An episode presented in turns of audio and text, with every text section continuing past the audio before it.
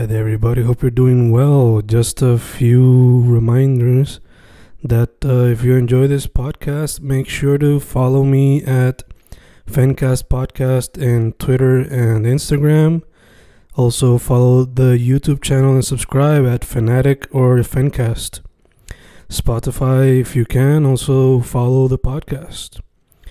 Meanwhile, si les gusta o le interesaría saber sobre mi poesía, poetry, poetría, you can follow me at Fen Correa at Facebook, Instagram, uh, Twitter, Spotify, Bandcamp.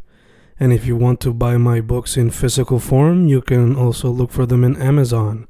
Just write Fernando Correa Gonzalez and they should appear. Once again, for the podcast, Fancast or Fancast Podcast en Instagram y Twitter, and YouTube bajo el nombre Fanatic o Fancast. Y si le interesa mi poesía, poetría, poetry, Fen Correa en Facebook, Instagram, Twitter, Spotify, Bandcamp y en Amazon bajo Fernando Correa González. With all that being said, enjoy the interview. Thank you. Y grabando, grabando, Fencast grabando, otro episodio en cuarentena, otro episodio dedicado a lo que sería Inktober, Drawtober, Painttober, Creatober y todas esas cositas. Ahora mismo, como todo el mundo sabe, estamos en vía telefónica con un artista que descubrí en vía Instagram por los suggestions que provee cuando uno sigue artistas locales.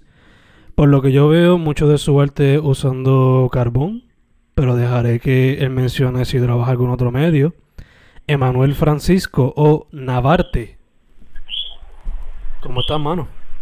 Bien, bien, estamos súper aquí este poco a poco pues comenzando lo que sería la el mes de terminando el mes de septiembre y comenzando ya octubre.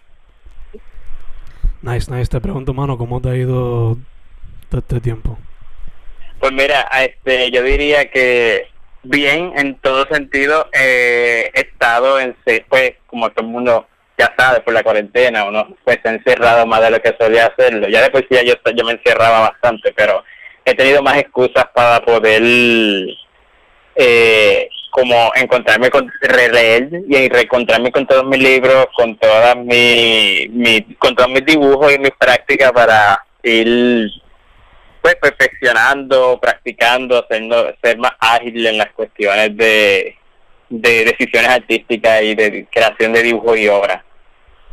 Ok, ok, que la cuarentena entonces no te ha sido todo mal entonces. Mira, créeme que de la para mí la cuarentena fue una especie de bendición, porque, eh, pues claro, está, sabiendo las circunstancias de que para muchas personas ha sido diferente, eh, pero en, de cierta manera me ha brindado un enfoque en la cual he podido estudiar más de cerca lo que es el dibujo, el dibujo siendo como, en mi caso, como base fundamental para los proyectos que quiera desarrollar, ya sea en pintura o en el mismo dibujo como tal, porque he estado constantemente practicando, he estado constantemente leyendo y he estado constantemente planificando. Y en verdad que en el proceso de, de la cuarentena, yo te diría que estos primeros dos meses que, tu, que estuve encerrado antes de empezar a trabajar, antes de volver al trabajo, eh, yo hice fácil como 70, como 70 dibujos. Muchos de ellos fueron estudios eh, y otros tres o cuatro fueron dibujos formales. Sin embargo, este en el proceso, pues como que uno va evolucionando en, en el pensamiento. Ok, ok, sí, sí que quizás antes no tomaba en consideración ciertas cosas que sabe ahora. Exactamente, o una vez daba, o una vez daba por, por pasajeras, este, en ese momento pues pude conectarme con, con un mentor, este, y pues conseguí un mentor nuevo que me está ayudando mucho en el proceso de la de, mi, de, de creación de arte y composición, y él me dice, yo me acuerdo que al principio, que yo le conté también más o menos cómo fue la cuarentena, y él me dice que para muchos artistas el tener una exposición solo les cambia la vida, les cambia como que la perspectiva. Uno no vuelve a ser esa misma persona. pues en mi caso yo me pude visualizar más o menos con ese comentario que él me dice, porque yo estuve tanto tiempo encerrado y estuve tanto tiempo dibujando, que de cierta manera el poder conectarme con lo que sería mi, mi parte más artística, pues me cambió como, como persona, porque ahora veo, lo veo como un como, como un super focus, como esta super concentración, poder este, seguir desarrollándola. Ok, ok, gacho, gacho. Eh, mano, retrocediendo un poquito. Sí. Primero que todo, ¿qué fue lo que te trajo al mundo de las artes visuales? Mira, yo, pues, la, la, lo, lo tópico sería, sería decir que, pues, desde pequeño he estado dibujando. Sin embargo, eh, sí he tenido un interés por lo que es el, arte figurativo y las obras clásicas, aún así como que no teniendo parcialmente el conocimiento o el conocimiento algún, eh, este, en absoluto de lo que es este tipo de arte figurativo, arte eh, renacentista, hace, se está hablando como hace ya cinco años atrás más o menos, o seis, siete. Eh, la cuestión es que pues tenía una idea de que existían estas obras, pero pues solamente conocía así de artistas per se, pues a Leonardo y a Leonardo da Vinci y a Miguel Ángel. Eh, y pero veías otras obras similares a las que ellos hacían como de, de la misma de la misma época y como que siempre decía, yo quiero pintar de esa manera, como que me gusta mucho, pero aún así no encontraba la manera de cómo eh, acercarme.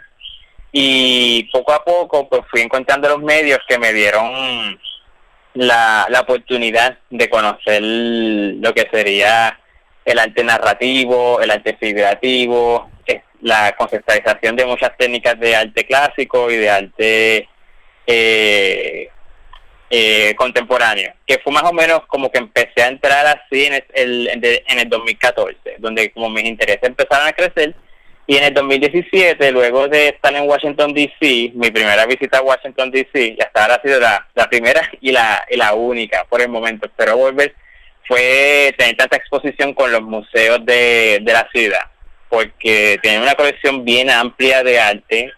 Eh, y después aquí en Puerto Rico con el Museo de Arte de Ponce, que empecé a ir constantemente y como que ese interés continuó creciendo. Y encima de eso, un amigo mío se, estaba a punto de graduarse de, una de las escuelas de arte en los Estados Unidos, que para su tiempo era la, de las escuelas líderes en arte figurativo y narrativo y de técnicas clásicas y todo el proceso de arte de, de arte contemporáneo y desde ahí en adelante como que el interés en el 2017 fue que vino a explotar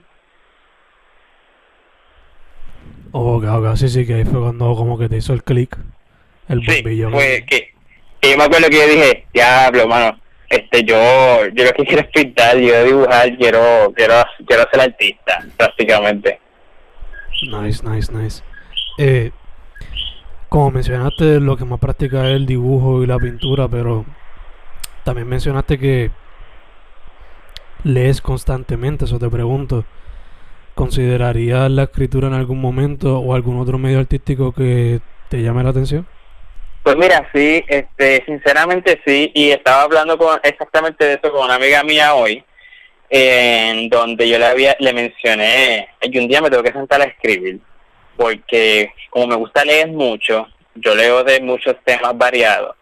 Sin embargo, los temas de, me llama mucho la literatura eh, siempre he encontrado que entre la literatura y las artes visuales existe una conexión, un vínculo que está, es como si fueran mejores amigos o mejores amigas, eh, hermanos, por la cuestión de que muchos artistas en el pasado eh, complementaban sus obras y, sus y sus colecciones de arte con escritos de, de autores, poetas de la, la antigüedad o contemporáneos a su tiempo, incluso hasta colegas. Pues entonces, como me gusta leer mucho de ciencia ficción, eh, me gusta leer mucho de política y me gusta leer mucho muchos libros de información y pues relacionado a, temas de planificación política, etcétera, pues trato de hacer como que un, un balance entre todas esas cosas. Sí consideraría la literatura como, como un, una segunda herramienta en el futuro, a medida que pues vaya, pues haya leído más y haya, haya tenga un, un conocimiento más amplio de, la, de las temáticas que me interesan. Ok, okay. ¿considerarías quizás también fusionarlo con el arte visual? O sea, como... Claro, claro que sí, claro que sí. Este, poder crear, poder crear arte, eh, obras, poder crear una serie de obras que tengan una narrativa, una un, un, un secuencial, una historia, una una temática o un mundo es parte de escribir, hacer y componer una obra, es como si estuvieses componiendo eh, poemas visuales, eh, es como si estuvieses haciendo una película de un solo frame, en vez de tener que escribir el guion, tienes que establecer toda la escena en una en un solo una sola dimensión, un solo entre un marco.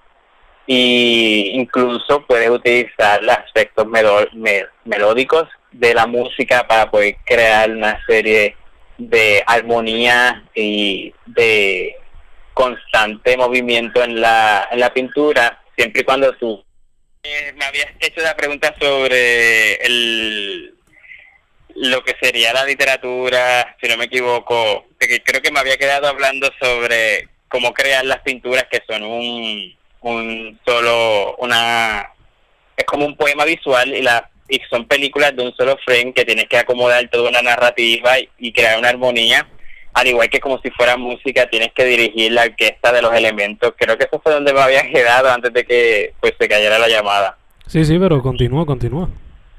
Este, pues sí, como te estaba diciendo, eh, es, crear una un, un secuencial, es crear una especie de temática de mundos en donde tú comunicas esa idea, esa, esas inspiraciones, todos esos, todas esas referencias que uno va adquiriendo poco a poco, ya sea de la de alguna novela, algún poema, alguna película, alguna composición musical, alguna pieza, eh, de otros artistas, etcétera, todo eso se, puede, se, se va volviendo en uno. Todas esas artes se complementan unas a otras. Y eso es bastante, es bastante hermoso, yo diría que el, proceso de, de cómo se, se, manifiestan y se crean muchas de estas piezas eh, narrativas o incluso piezas, piezas representativas o conceptuales.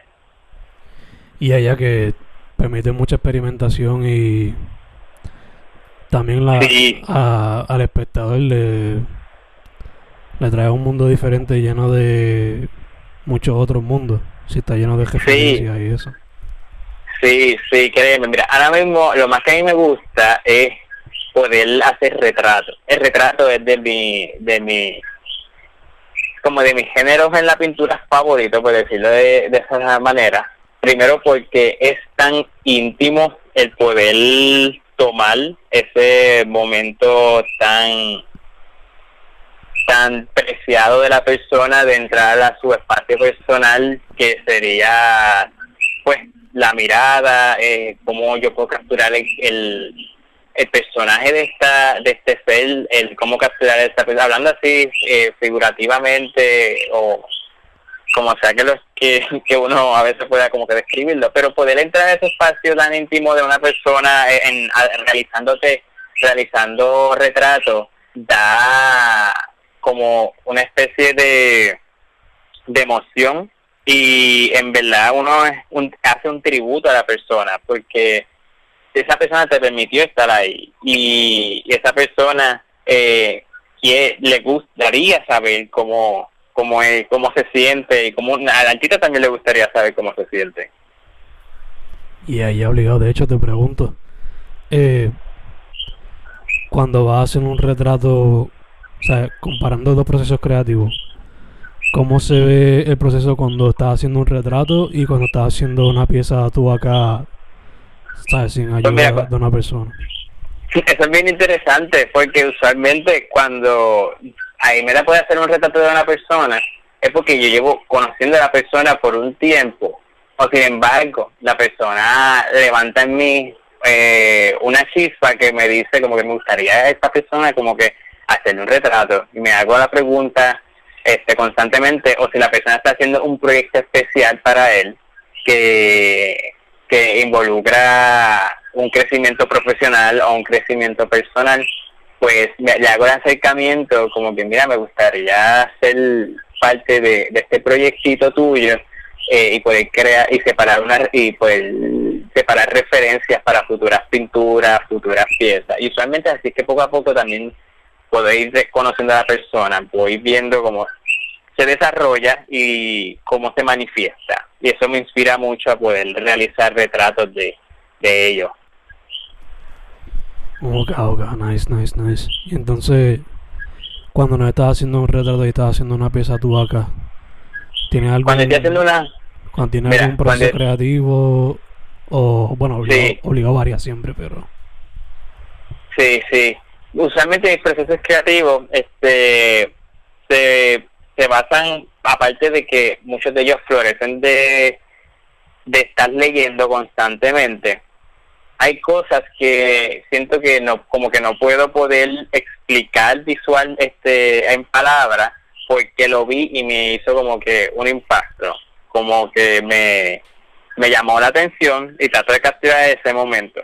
En ese caso pues me tardo muchísimo más poder poder componer algo que me llame la atención porque empiezo a dibujar un montón de elementos eh, pues separados desde retratos, desde manos solas, desde diferentes cosas cotidianas, eh, estudios, y todo eso lo voy componiendo poco a poco, lo voy poniendo en diferentes diarios, en diferentes en diferentes sketchbooks, todo también lo saco, muchas veces a veces lo saco de, de estudios que realicé que dije como que coño me gusta mucho me gusta mucho esta pintura este dame como la cómo yo puedo crear mi versión de, de, eso, cómo yo puedo interpretarlo, pero a la misma vez sigo como que explorando eh, estados de humor mío, estados emocionales de otras personas y poco a poco como que voy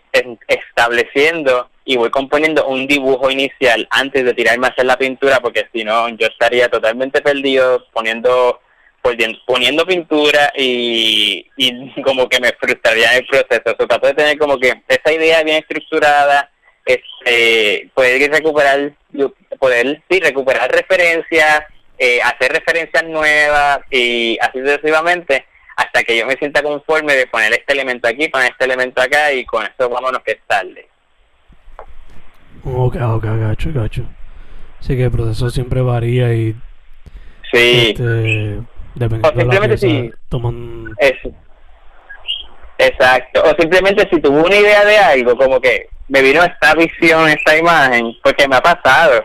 Y he tenido que sentarme este mismo día y empezar el dibujo y seguir hasta que ese dibujo esté listo para poder tener eh, la idea concreta. Y de ahí, en el futuro, eh, decido si poder realizarla este como un proyecto más complejo. Ok, ok, gacho, gacho. Entonces, moviéndonos un poquito para lo que es el reto de, de octubre, ¿ves? ¿sabes? Está en octubre, pero eso ahora tiene como una controversia. Pero hay gente que hace lo que es Drawtober o Creatover. El punto es un reto de un dibujo o una pieza por día por todo el mes. Te pregunto, ¿Qué tú piensas de ese tipo de reto?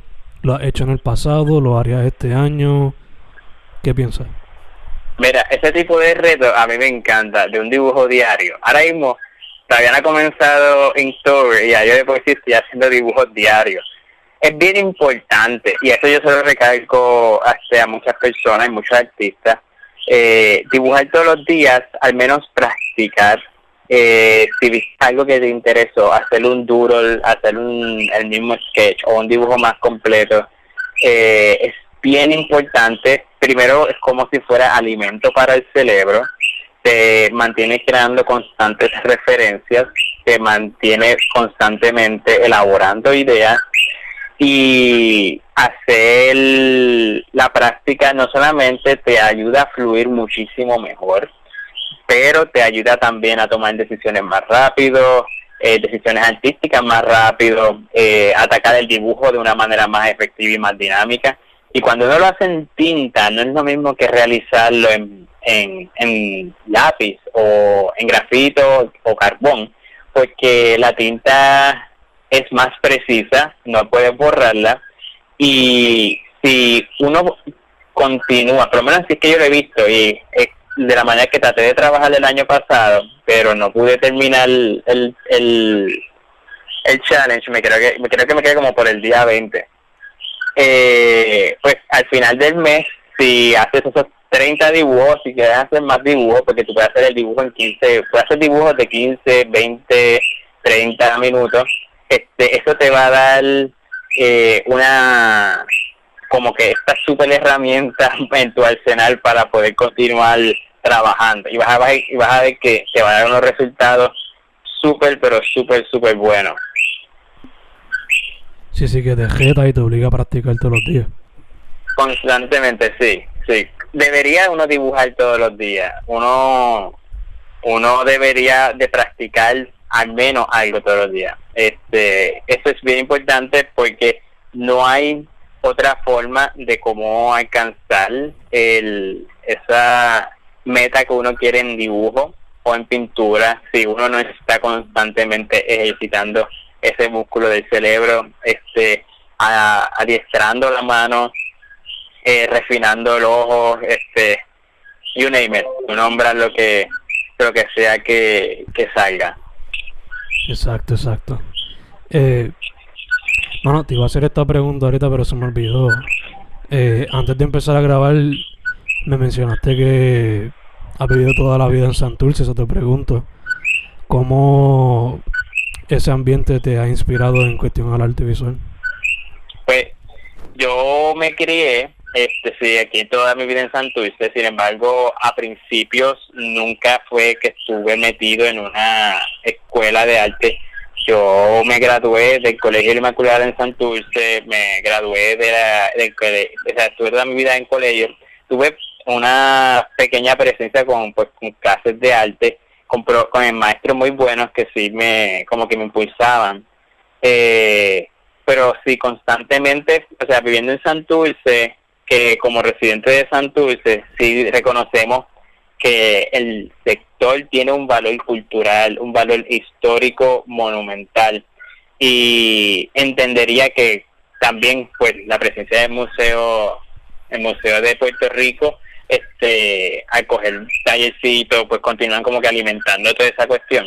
Ahora de grande pues uno como que está más consciente de lo que se lo que es Santurce porque yo de pequeño pues este veía Santurce, pues, pues Santurce es donde yo vivo, pero tener esa conciencia artística no estaba desarrollada más allá cuando empecé a entrar a la escuela superior, que es que bueno, pues como que se activa más porque tiene unos intereses que desea cumplir. Y yo entiendo, ahora yo sí te puedo decir que desde, desde el 2017 en adelante, este o más o menos desde el 2014 en adelante, es que mi, o sea, mi manera de poder estar activamente pues, eh, viendo lo que ocurre en Santurce, ya sea cultural o ya sea de una manera más, pues, base de, de noticias de noticias de políticas que hayan ocurrido, o sea, cómo Santurce se, se, se desarrolla, cómo el sector se manifiesta en la zona metropolitana, porque Santurce es el centro de la zona metropolitana, y pues los valores históricos de la de ciertas de ciertos espacios públicos del sector inspiran a, poder crear obras de arte que este puedan aludir a movimientos que se están dando en la actualidad política del país y así a la misma vez poder crear este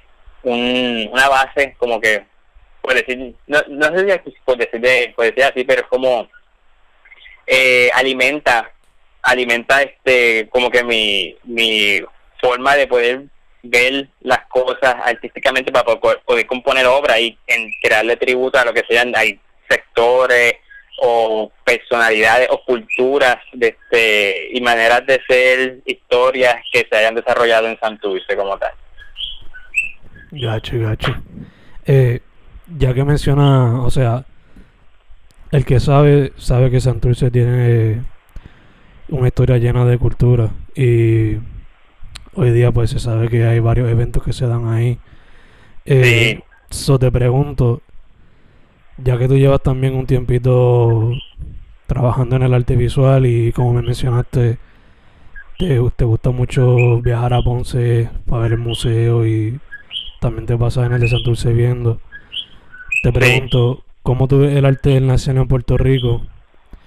Eh, no solamente presencial, pero también en lo digital, ¿cómo lo estás viendo?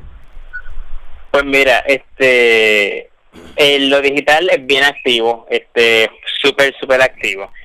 Sin embargo, este, que algo como que, pues, recalco mucho el, la manera que el arte figurativo, el arte realista en Puerto Rico se ha desarrollado, ya es más lento, se ha desarrollado de una manera más lenta a como se ha desarrollado en otros lugares del, del mundo. Eh, y digo esto porque el poder obtener como que un conocimiento más allá de cómo de realizar unos dibujos, pues lo que sería más académicos, este es bastante limitada, sin embargo los recursos están. Eh, el poder desarrollar eh, el arte de esta de una manera clásica este mm, ha sido bastante pues eh, es bastante lenta en el sentido de, este, de poder más allá de admirarla. Sin embargo es latente porque existe una apreciación bien grande al, al estilo. Eh, sin embargo como que así exponentes bien grandes del arte que hayan existido en cuestión de este género es poquitito más limitada este pues sabemos que el, así de los últimos bien bien bien que tuvieron reputación y reconocimiento fue Francisco y eso fue como hace 100 años. O sea el, el, el país eh, ha tomado poco a poco un, un desarrollo a las artes realistas a las artes a las artes tradicionales eh, más más contemporáneo y en parte ahora con este yo diría boom de escuelas uh, de escuelas de escuelas y atelieres eh, que se dedican a la creación de arte figurativo de manera académica o contemporánea, en donde hay un sinnúmero de exponentes bien grandes en los Estados Unidos, en Latinoamérica, eh, pues poco a poco están, están llegando a Puerto Rico y hay muchísimos, he conocido muchísimas personas interesadas en aprender eh, técnicas clásicas, técnicas contemporáneas eh, de arte, que pues artistas como Rembrandt, como Rubens o Francisco Yel tenían conocimiento para poder este, realizarlo de esa manera. Y en verdad es un tema bien de, es un tema con, yo diría, yo que es bastante delicado porque no a todo el mundo le gusta el arte realista, no a todo el mundo le gusta el arte figurativo. Y para poder aprenderlo es como si uno se tuviese, se tuviese que desconstruir y aprender a dibujar nuevamente porque se presentan muchísimos conceptos y muchísimos muchísimas visualizaciones y conceptualizaciones de cómo ver el espacio, de cómo desarrollar la atmósfera este y cómo tener todos esos elementos en la mente. Es básicamente como dicen un viaje, tú tienes que tratar de sentir la figura y sentir la forma de las cosas sin tener sin tener que, que tocarlas, sino como que hacer esta, esta construcción en tu cabeza y vas a interpretar el espacio que tienes al frente, que tienes que crear una especie de, de construcción super geométrica este para poder desarrollar un el mundo prácticamente en, en un papel de una sola dimensión. Y pues ese tipo de de de cómo te digo ese tipo de enseñanza, este, ese tipo de técnica, pues es, eh, al principio es bien complicado entenderla. A mí se me hizo súper difícil. Pero con práctica y estudio. Sí, con práctica poco a poco uno uno va adquiriendo este las la herramientas constantemente, constantemente. Y siempre tener tener este en mente de que uno se va a frustrar, uno uno va a a practicar, llora si tú quieres llorar también porque parte de pero esto es el, en un proceso de, de creación este en donde uno va conociendo errores eh, porque es bien fácil poder identificar o sea la persona no tiene que ser eh, un, un dotado en poder dibujar un rostro pero poder identificar que un ojo está más está fuera de lugar es bien fácil porque uno está todos nosotros estamos acostumbrados a ver las mismas proporciones de la cara en todo el mundo So, ver algo fuera de lugar, eso es súper rápido. Ya, ya, exacto, exacto. Eh, mano, me mencionaste ahorita que has estado dibujando constantemente, pero te pregunto, eh, ¿tienes algún proyecto fijo que te gustaría terminar antes que se acabe el año o algo así?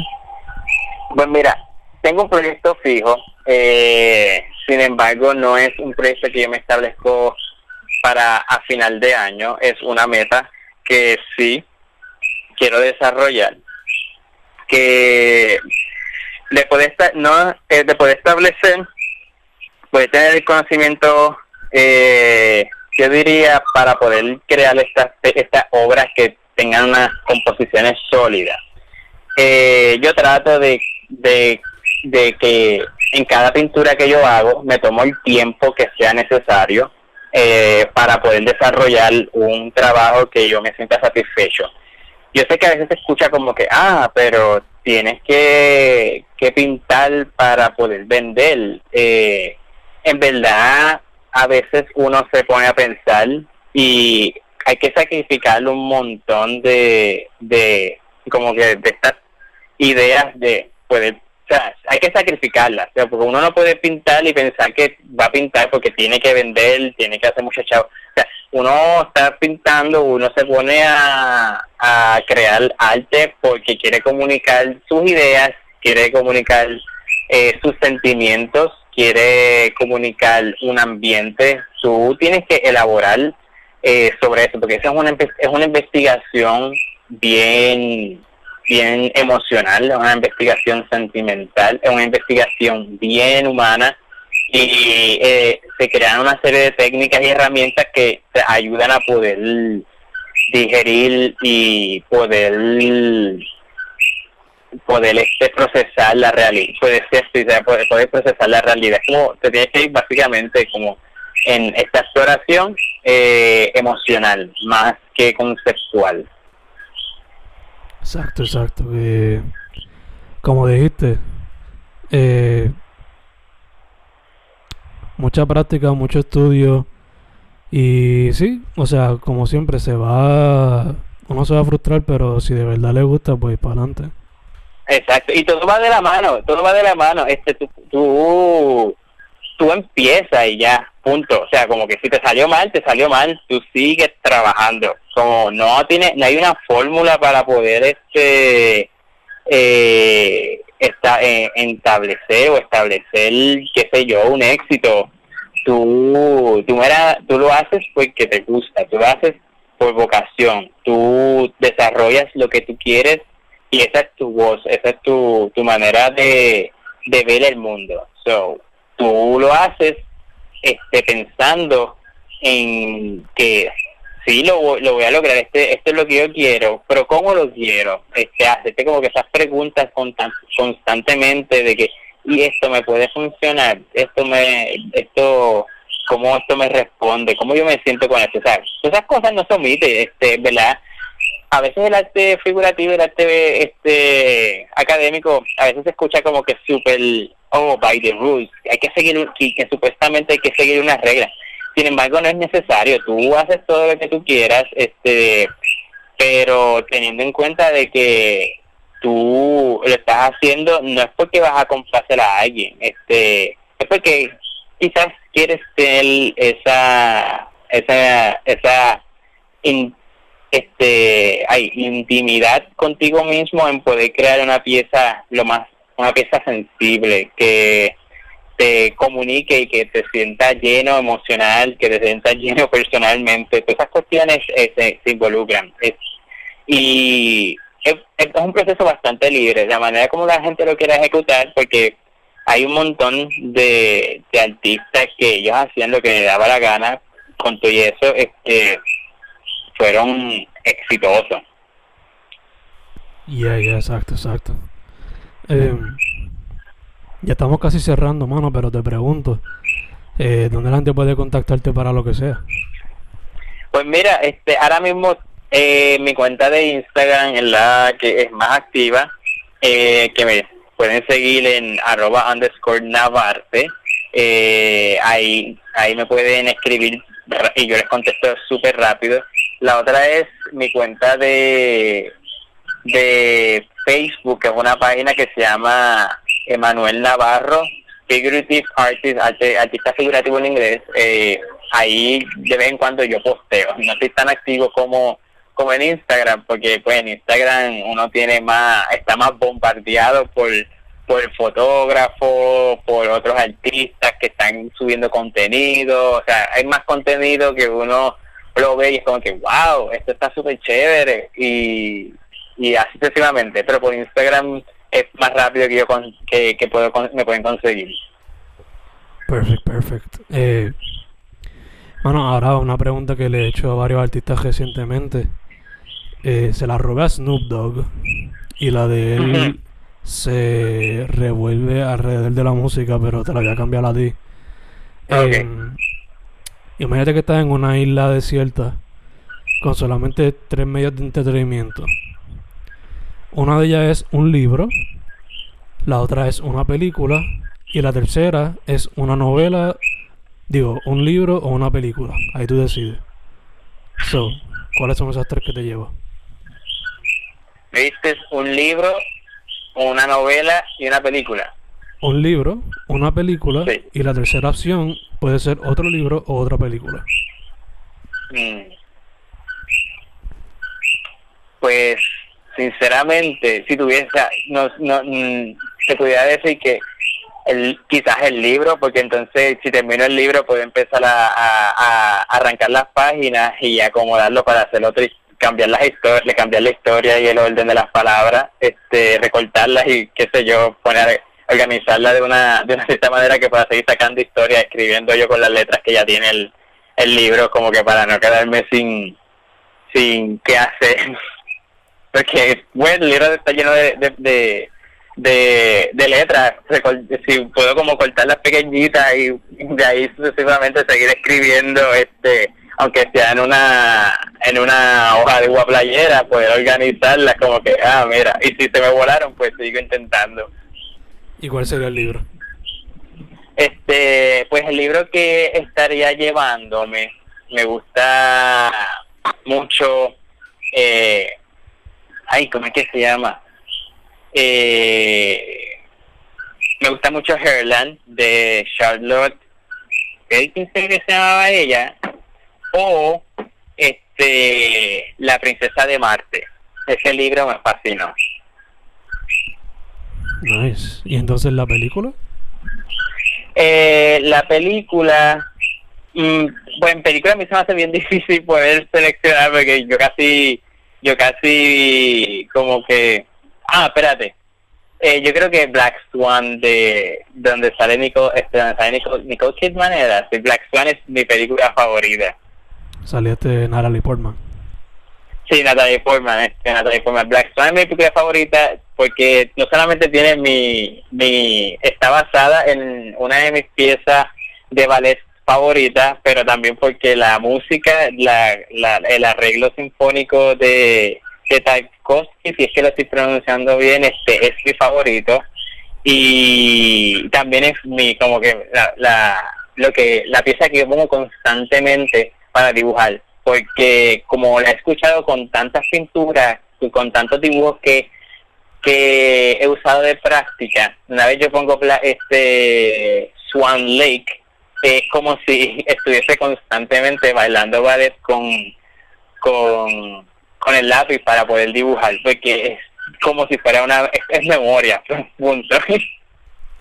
Sí, sí, ya lo tienes ahí grabado. Sí, mano, y me encanta, tienes, tienes, no tienes idea.